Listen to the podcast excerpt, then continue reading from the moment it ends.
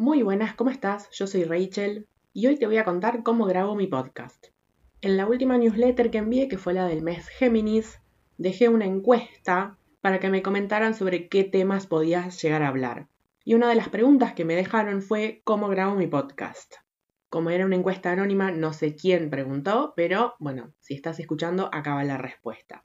Bien, si te pones a investigar en internet qué precisas para grabar un podcast, vas a ver que, no sé, te dice que precisas un micrófono, que precisas una compu con todos los chiches. Y si bien no estoy diciendo que eso no sea cierto, tampoco digo que sea necesario. Por ejemplo, yo grabo mi podcast con el micrófono de la notebook, que a lo mejor no es de lo mejor, pero creo que se escucha bastante bien. No sé, me dirán ustedes ahí del otro lado cómo se escucha esto. Sí, por ahí cuando edito el podcast encuentro como que el micrófono hace una cierta vibración que si la escuchas con auriculares es molesta, pero salvo eso, me parece que el resultado es muy bueno. Me acuerdo en una época que seguía una chica que ella contaba que bueno, que tenía todos los chiches para hacer el podcast, incluso tenía una persona que se lo editaba. Y me acuerdo que de fondo se escuchaban ruidos y digamos el sonido tampoco era la gran cosa. Yo decía, te tomaste tanto trabajo y al final suena más o menos como el mío. Entonces, por lo menos para empezar, no te aconsejo que te compres todos los chiches, o sea, un micrófono y una super compo. Empezá con lo que tenés. En mi caso yo grabo con un programa que se llama Audacity, se escribe Audacity con C y con Y al final, y ahí mismo lo grabo y una vez que lo termino de grabar o bien lo edito ahí en el momento o si lo edito más tarde, guardo el archivo y después lo edito. Es un programa gratuito y súper intuitivo de usar. Hace poco sin querer descubrí que hay un programa en mi compu que se llama grabadora de voz, nunca lo usé, pero a lo mejor si tu compu lo tiene lo podés usar y es exactamente lo mismo. Calculo que no tiene para editar el archivo de audio, por eso prefiero Audacity. Y otra razón por la que grabo ahí mismo es porque los tres primeros episodios los grabé en el celular y me di cuenta que grababa en formato mono, es decir, si vos te pones auriculares lo vas a escuchar en un solo oído y no en los dos, que eso sería estéreo. Entonces lo que tenía que hacer era bajar el archivo a la compu, abrirlo en Audacity, duplicar el archivo para que sea estéreo, entonces era un lío. Y otra razón es porque Audacity directamente ya me lo graba en formato MP3, que es el que se precisa después para subir a la plataforma, y el celular me lo graba en otro formato. Y después una vez que ya lo tengo listo, lo subo con una plataforma que se llama Anchor, se escribe Anchor, que ahí tenés dos opciones, o bien subís el archivo, que es lo que hago yo, o bien grabás ahí mismo y lo podés editar, nunca lo probé, así que no te lo podría recomendar. Y ahí podés publicar en el momento, o sea, subís y lo publicás automáticamente, o podés programar que se suba en un determinado día y determinado horario.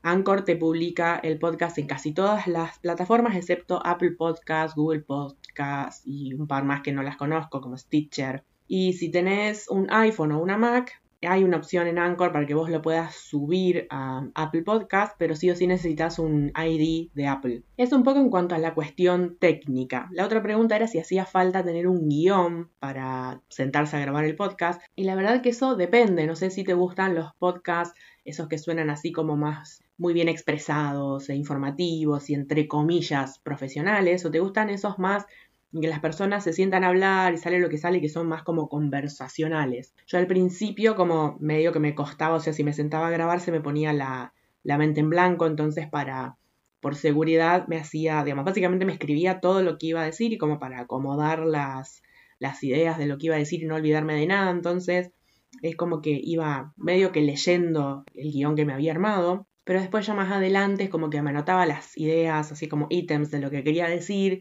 y listo. De todos modos, aunque tengas un guion hecho, si mientras estás grabando te surge algo que quieras compartir o que quieras agregar o, te surge, no sé, algo nuevo que no estaba en el guion, fluí y compartilo. Por ejemplo, el otro día, el último episodio que grabé, el de condicionamiento, primero yo lo había armado tipo como artículo de blog y después dije, bueno, pero si no tengo nada, ningún link ni nada que compartir acá, lo puedo convertir en un podcast. Entonces como ya lo tenía hecho, es como que iba tomando cada, o sea, leyendo de qué se trataba cada párrafo y hablando. Pero después se me ocurrieron un par de metáforas para explicar lo que ya tenía escrito y bueno, las agregué y no estaban en el, en el guion original. Y después así como un par de tips o consejitos de cosas que fui aprendiendo yo.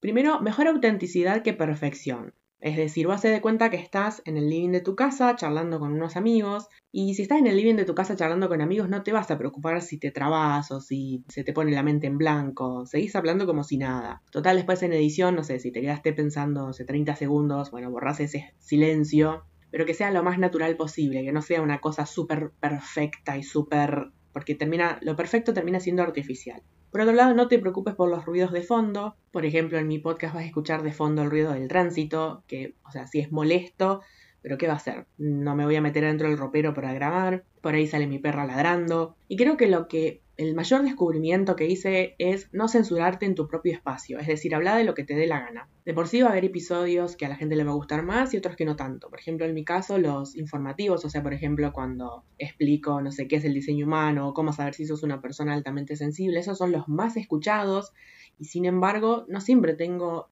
temas o cosas para contar en ese formato.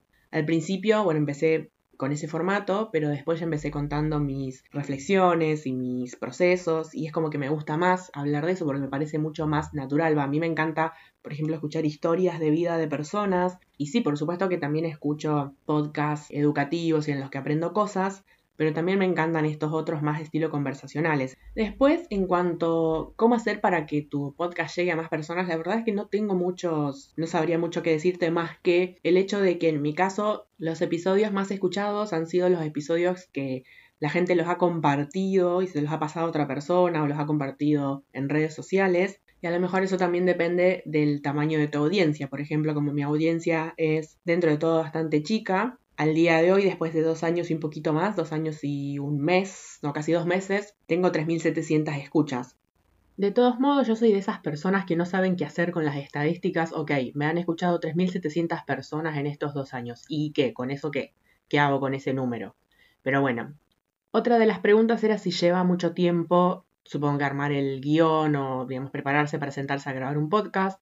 Y la verdad que depende, por ejemplo, ahora cuando termine de grabar este, voy a aprovechar a grabar otro que tengo la primer parte ya escrita porque en su momento la había como pensado para un artículo de blog y hoy a la siesta se me había ocurrido que otra cosa que tenía en mente contar en algún momento está relacionada con eso que iba a contar, entonces bueno, esa segunda parte no la tengo digamos en un guion, así que es como que voy a ver qué sale y, y voy a improvisar.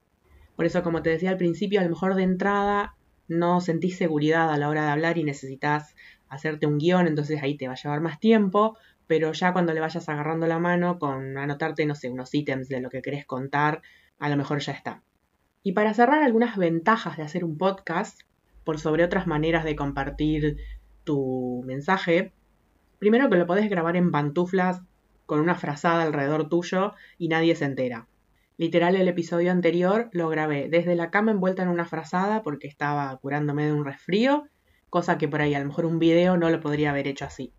Si te equivocas o ves que a lo mejor te pusiste a grabar un día en que, no sé, que las cosas no fluyen y que a lo mejor no estás con todas las, con todas las luces, lo podés editar o bien lo dejas para grabar en otro momento que tengas más pilas. En cambio, un vivo de Instagram dijiste que ibas a estar tal día, tal horario y si no tenés energía, lo tenés o lo tenés que suspender o lo tenés que hacer igual. Yo creo que los videos son los que más energía demandan, pero el podcast es como re poco exigente. Las personas escuchan tu voz y sienten de todos modos cómo es tu energía igual a pesar de que no te ven. Si bien tu audiencia más fiel, por así decir, te va a escuchar enseguida, ni bien saques el episodio, dentro de unos meses, dentro de un año, ese mismo episodio se puede seguir escuchando. Por ejemplo, algo que yo estoy notando que pasa con mi podcast es que los primeros episodios de todos y los últimos son los más escuchados y por ahí los del medio que eso también a lo mejor tiene algo que ver con cómo lo muestra la aplicación, pero ahí los del medio son los menos escuchados, porque si alguien llega, alguien nuevo, o ve el primero, o se entera que subí el último y me empieza a escuchar desde ahí, pero por ahí los del medio se tienen que poner a buscar y entonces por ahí esos quedan como menos escuchados.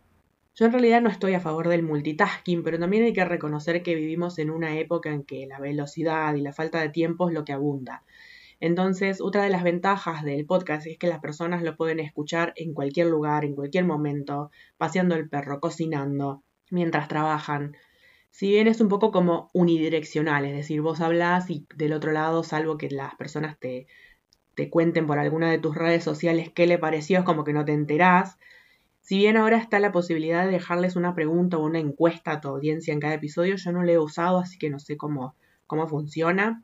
De todos modos, creo que solo pueden responder si lo escuchan desde el celu y no desde la compu. Lo mismo el hecho de calificar el podcast, que ahora en Spotify se puede ponerle las estrellitas. solo se puede desde el celular y no desde la compu, así que por lo general los que escuchamos podcast desde la compu no tenemos acceso a esos nuevos chiches. Bueno, espero haber respondido tu pregunta. Espero que después de haber escuchado este episodio te animes a empezar con tu podcast. La verdad que es una manera, yo que estoy buscando formas de comunicarme de manera mucho más slow, más lenta, respetando mi energía y mis ritmos.